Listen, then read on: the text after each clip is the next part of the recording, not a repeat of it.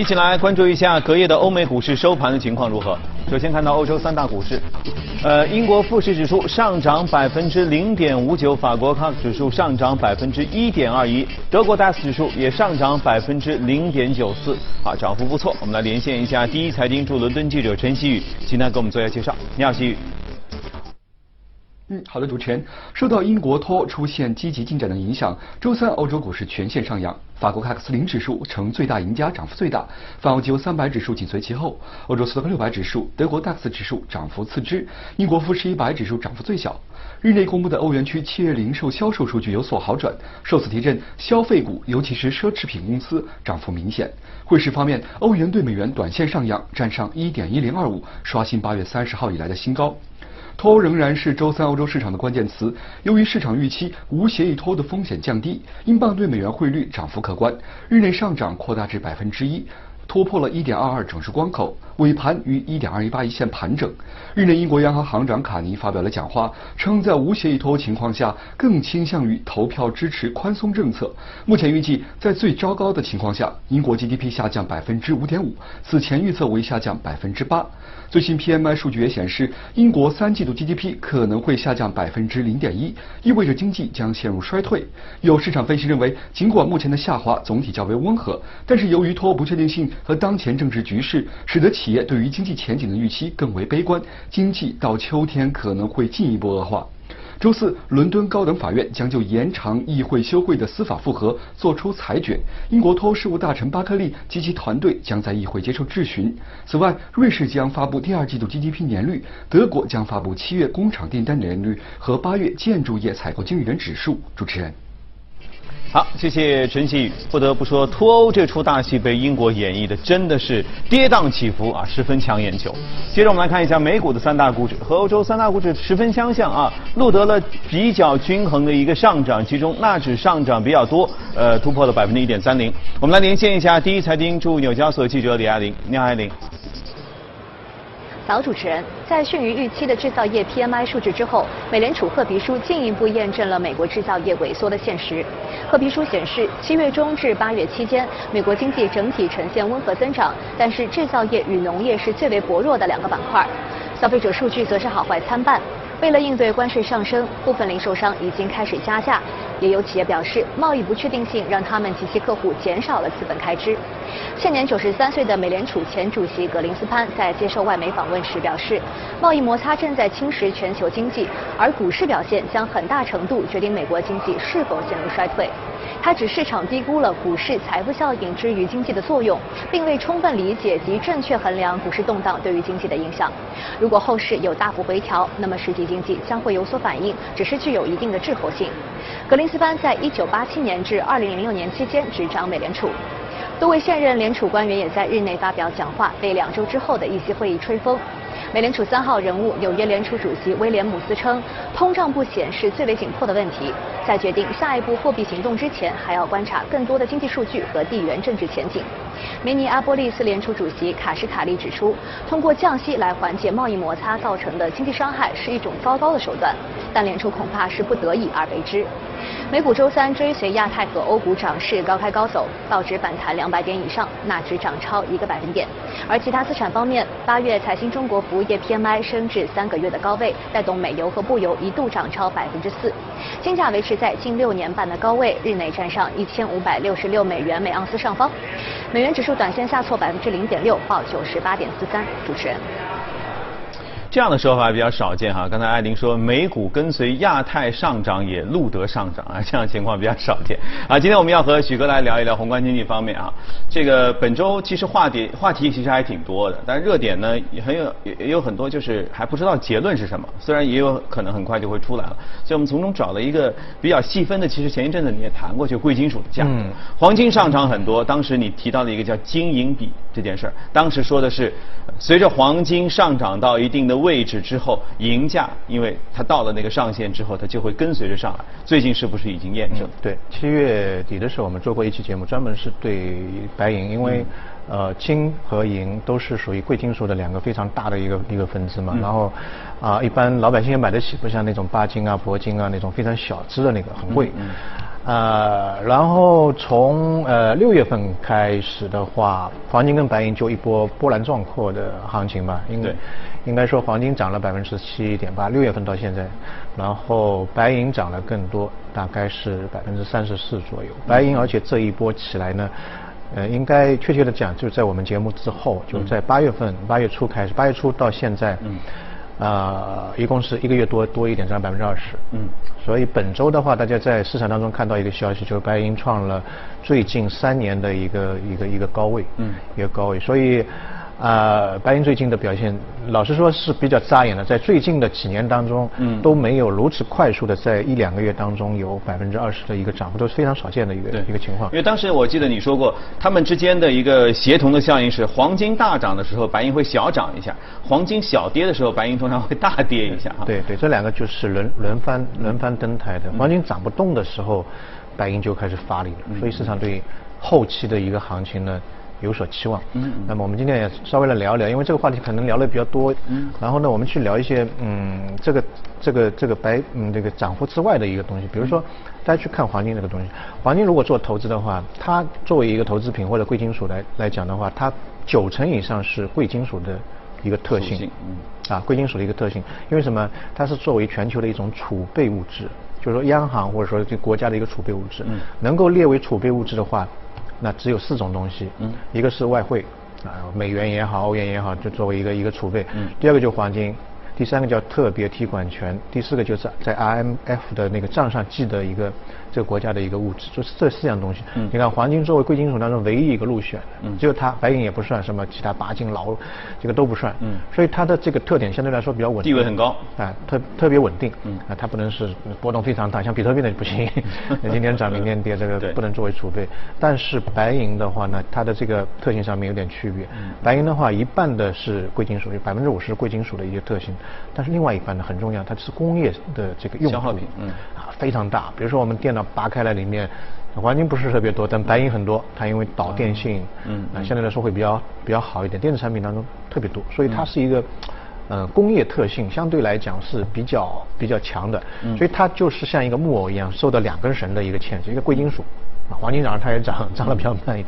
另外一个可能跟经济有关系，就工业的需求。工业需求如果旺盛的话，经济比较好，也会带动它的价，它会它会往上走，因为需求大。如果工业不是特别好，全球的这个经济状况低迷，有拖累，它就会下面不太稳定。所以我们去看那个，如果大家去做投资的话，做白银投资，嗯，我们叫短平快，它涨涨起来非常快，跌起来当然也是非常狠。嗯嗯。但是呢。它短期的获利的这个程度相对来说会比较刺激一点，突然间就看到利润，你看六月份到呃八月份到现在一个多月，百分之二十就就入袋为安了，对吧？那黄金不可能涨那么那么快，嗯，所以这是两个比较大的一个一个区别。那么现在市场，我觉得今天蛮有必要去谈一个话题，嗯很多人都认为那个黄金跟白银最近一段时间当中，突然之间有一个像嗯一个一个煤炉生生火，开始开开着火了，就后期可能会一个。比较大的波澜状况的行情，因为我们去看历史嘛，很多时候都看历史的一个对比。历史上面贵金属的一个上涨有两波非常大的呃波澜壮阔的行情，一波是从一九七零年到八零年，呃，黄金从三十五美金一盎司一下涨到八百五十美金一盎司，大概涨了二十三三倍左右，二十三倍左右。原因就在于当时有一个叫布雷森布雷登森林体系，就是说黄金跟白银有一个比啊不这个不是黄金，哎黄金跟美元有一个比例。三十五美元兑一盎司黄金，所以你拿美金跟拿黄金其实是一样的，对吧？那美元你还有利息呢，大家都去拿美金。但因为那个时候后后期的话，美国陷入了越战，所以他的那个钱花了很多，然后这个财政就赤字了。赤字之后他付不起钱了，那怎么办？脱钩。那美元贬值，美元一旦贬值之后，大家大家觉得拿美元不合算啊，我我去拿黄金吧。所以美元的价值就跌得非常厉害，黄金的价格就出现了一个一个上涨。然后到七三年、七四年的时候呢，又一波一波，那那一波呢，其实是那个，呃，那个那个中东的石油危机，中东石油危机，其实大家去看经济历史来来看的话，这个是非常有名的。七三年的时候，一桶石油两块六毛钱，嗯，啊，两块六毛美金，到了七四年的时候变十一块七毛，嗯，现在五十多，涨了四倍，嗯。涨了四倍，但它短时间呢，一年涨了四倍，嗯。那么石油是工业的那个血液嘛，对啊。所有的那个工厂，它只要开工开动机器，都基本上要要用到石油，嗯。所以一下子就全球的那个，包括美国本土的通胀就起来了。非常起来。那黄金呢，大家知道，黄金有个特性嘛，抗通胀，对吧？对。你只要通胀起来不值钱，这纸币不值钱的拿黄金，大家都会纷纷去拿黄金。所以七七零年到八零年这一段时间当中，大家可以看到这个黄金涨得非常非常的厉害。嗯嗯那么另外一波就是最近就是二零两千年到两千一一年这一段时间当中，黄金也涨得非常厉害。这主要也是两个事件。第一个事件就是两千零一年的九月十互联网，嗯啊九月911嗯九月幺那个美国被恐怖袭击嘛，那个时候大家都很恐慌，恐慌那拿什么呢？你美美美国都被打了，那美元不能拿那拿黄金了是吧？这是一个非常合理的一个一个一个逻辑。嗯到了两千零二年，那个美元还没缓过缓过劲来。欧元又成立了，欧元区又成立，然后发欧元了，嗯一下子大家可以看到，原来大家都都拿美元，因为美国最强的嘛。现在你看，二十多个国家组成一个统一联盟，有一个新的货币出来，嗯这个货币可能会跟美元做一抗衡。当然，当时我记得我们做交易的时候非常看好欧元，就觉得欧元可能会取代美金。嗯嗯所以很多国家也突然间很开心嘛，以前只能拿美金，那我现在国库里面很多美金，我换一些欧元吧，欧元吧。所以这个当时在外汇储备当中，美元呢在在整个全球央行当中比例大概是百分之七十一左右，那是非常高的一个水平。结果在这个十年当中，欧元慢慢慢慢上来，然后美元的这个储备从七十一变成六十三，啊，这个下滑的是非非常大量的，因为它的整个基数非常大嘛。嗯所以美元美元在这个市场当中，或者说央行的储备当中被抛售之后呢，就造成美元的这个指数的下滑，美元走弱，然后黄金又突然间又变得比较强，所以这两波的这个历史的行情，大家都觉得哎。这一轮，呃，从六月份开始，是不是也会去重蹈之前的这个？就希望这个贵金属也来一波大牛市。对啊，或者六倍吧，我们不说吧，三倍吧，对吧？现在一千一千多嘛，能不能涨到四千多、五千多？因为当时，呃，二零一一年的时候，就是黄黄金最高位是一千九百一十一美金嘛。嗯嗯。最高位的时候，当时我记得很多投行都看黄金可能到五五千美金左右，哇五千美金左右，结果就从那个高位一下跌到一千嗯一千左右。那么现在大家又这种心思又蠢蠢欲动，觉得哎呀，你看前面也可以，那这一轮应该也可以。我们不看二二十三倍，不看六倍，我们看三倍可以吗？那我个人认为可能可能性不大，因为前两波的这个行情主要的问题就是在于美元的这个地位。在这个一下子走弱大幅度的下滑。嗯但现在大家可以看到，两千零一年美元在央行资产储备当中的比例大概是百分之六十三，现在还是六十三。嗯嗯没有太大的很稳定。反而最近一段时间，大家可以看到，我上次节目当中也讲，美元指数出现一个嗯往上走。对而且相对来说比较坚挺，现在接近于一百了。是啊，一边降息一边往上走啊，对，这很厉害。一边唱着降息的歌，一边往上非常开心的往上走，嗯说明全球的资金还是往美元这个地方走。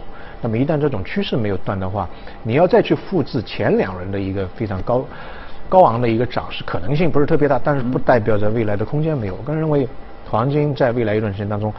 还是会往上走，只不过没有我们想象那么大。嗯你要赚点小钱，把那个猪肉的价格覆盖掉，我觉得还是有希望的。大概我个人认为，黄金可能还是会会有五十到一百五十美金的一个往上往上涨的一个一个概念。但是黄金跟白银在未来一段时间当中，呃，我个人倒还是觉得白银可能会涨幅更好一点，嗯更好一点。因为刚才您也讲了，就金银比嘛，金银比在历史上面就是，呃，黄金的价格是白银的五十七点六倍，五七点六倍，现在多少呢嗯？八十三倍。啊八十三倍，比嗯八十八十这个这个这个这个水位线还高了三，这个在历史上面比较少见，一般碰到那个线就会往下走，对也往下走嗯。那么从六月呃从八月份开始，我们看到白银的这个涨幅比较大嘛，也慢慢稍微拉回来一点，但整个幅度可能还是不太够，可能未来一段时间当中，白银涨得还会比较高一点。另外一个呢，白银长期处于一个非常低迷的一个状态，跟黄金不能比。嗯黄金其实你看它涨幅虽然小，但是小步向前，每天有，就对慢慢慢慢往上走。嗯所以现在黄金的一个价位跟历史的最高位一千九百一十一，大概还差百分之二十四的那个水准。嗯但是白银呢白银的话，现在还差百分之六十一。我啊，这个幅度嗯相对来说会会会会非常高一点，嗯所以可能会有更多的想象空间，想象空间，所以这个我觉得可能会关注。当然，未来不不是百分之一百就是一帆风顺的。如果说谈到风险的话呢，我个人认为可能就是一个呢，就是整个全球的紧张局面，未来一段时间当中，如果说得到大幅度的放缓，比如说美贸易的摩擦没有想象当中那么严重，哎，特朗普那边开始，因为他马上大选也来了嘛，留给他的时间也不多了，他开始放缓啊，那么可能这个贸易的这个争端的紧张局面会慢慢的放缓。另外一个可能美元的降息。幅度没有像市场想象那么激烈，比如说五十点也没有，嗯，甚至九月十八号二十五点都没有，嗯，那不降息，它维持原状。那么这个情况的话，对于贵金属，那那我们我们觉得是会是一个比较大的一个利空，利空，对，它可能上升的这个局势已经一下涨那么多，就会就会就会停止。一个没有外围的风险，第一，第二个，老实说，美元还是百分之二的一个基准利率嘛，嗯，黄金、白银没利率的，没利息的，那两者相比的话，我当然还是拿到。那个那个黄金好，你如果实物啊拿美元好，如果实物黄金的话，你还有一个保管费啊，还有一个这个鉴别费啊，什么这个也有成本，其他的成本相对来说也会。比较高一点，嗯，也就是说，总的来说，这次的贵金属的行情和前两次的周边的环境是不太一样的，所以要单看。然后呢，未来到底怎么样呢？也不太好说。如果继续动荡，那么避险的这个需求还是在；如果得到一些缓和的话，可能贵金属的价格就要经历一些挑战。对，就是说预期还是有，但是不要预期太高，嗯，没有前面两波那么幅度大。OK，别想象的太美好。好，接着我们来看一下今天要关注到的美股是什么？看一下美股放大镜。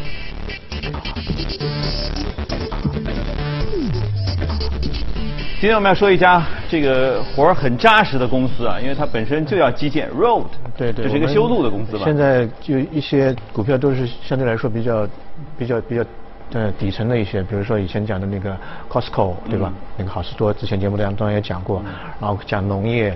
啊，现在就讲基建，接地气，比较比较比较这个踏踏实实的那些那些行业。那么基建的话呢，呃，这个股票的话，其实它是去年的五四五月四号的时候上市的，也不算是一个老股了。嗯嗯，那挺新，波动率还挺大。但是呢，如果你买了这股票呢，你会发现它是不负众望。嗯。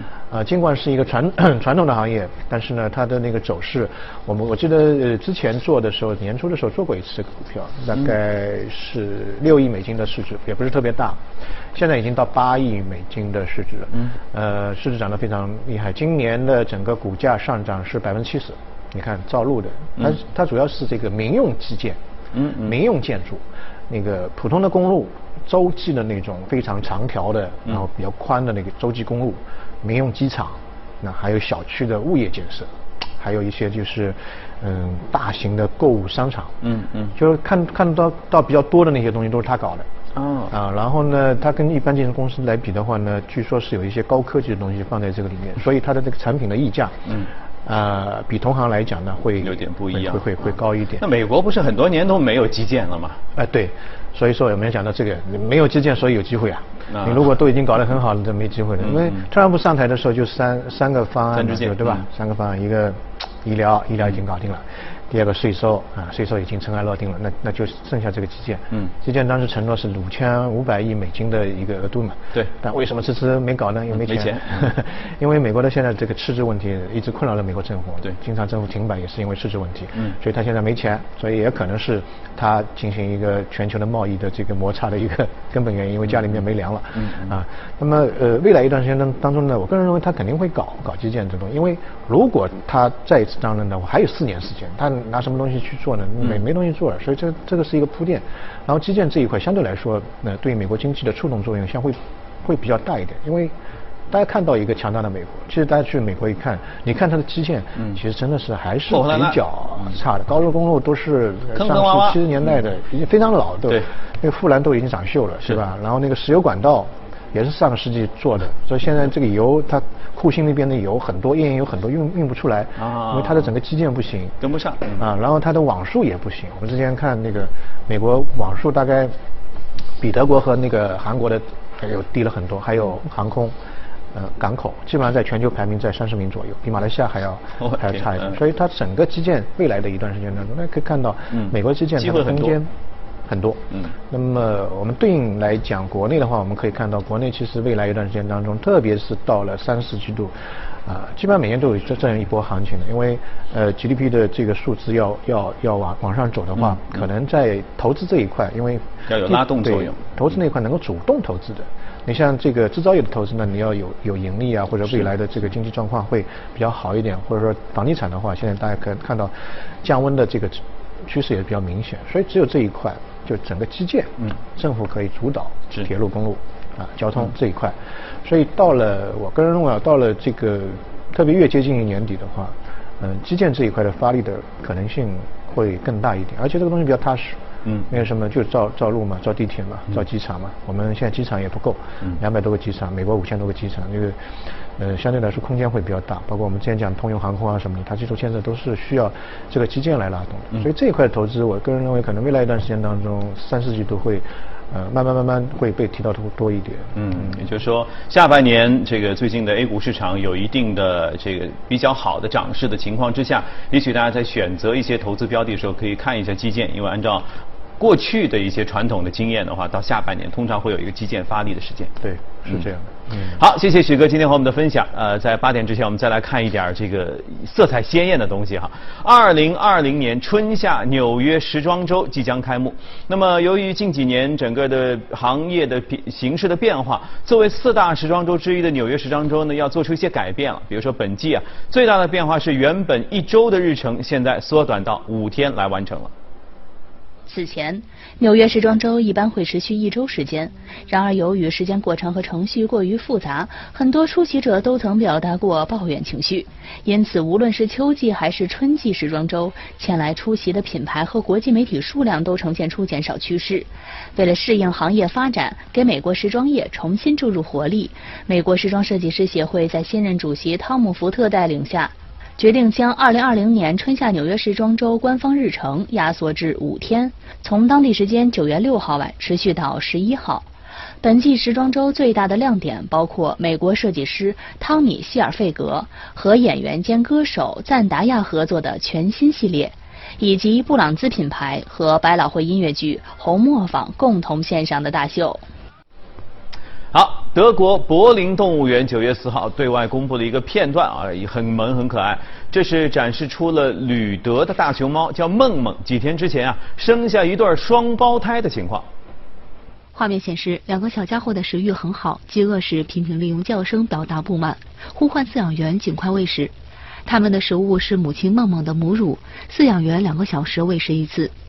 柏林动物园方面表示，他们在出生后体重曾有所下降。但由于食欲较好，目前它们的体重已经开始回升，并有继续增加的趋势。两个幼崽的样貌与成年大熊猫不太一样。园方表示，大概两周后，它们的皮毛将发生变化，并逐渐呈现出成年大熊猫憨憨可掬的一面。根据柏林动物园发布的消息，六岁的梦梦于当地时间八月三十一号十八点五十四分诞下第一只大熊猫宝宝。不到一小时后，第二只大熊猫宝宝出生。两只大熊猫幼崽出生体重分别为一百八十六克和一百三十六克。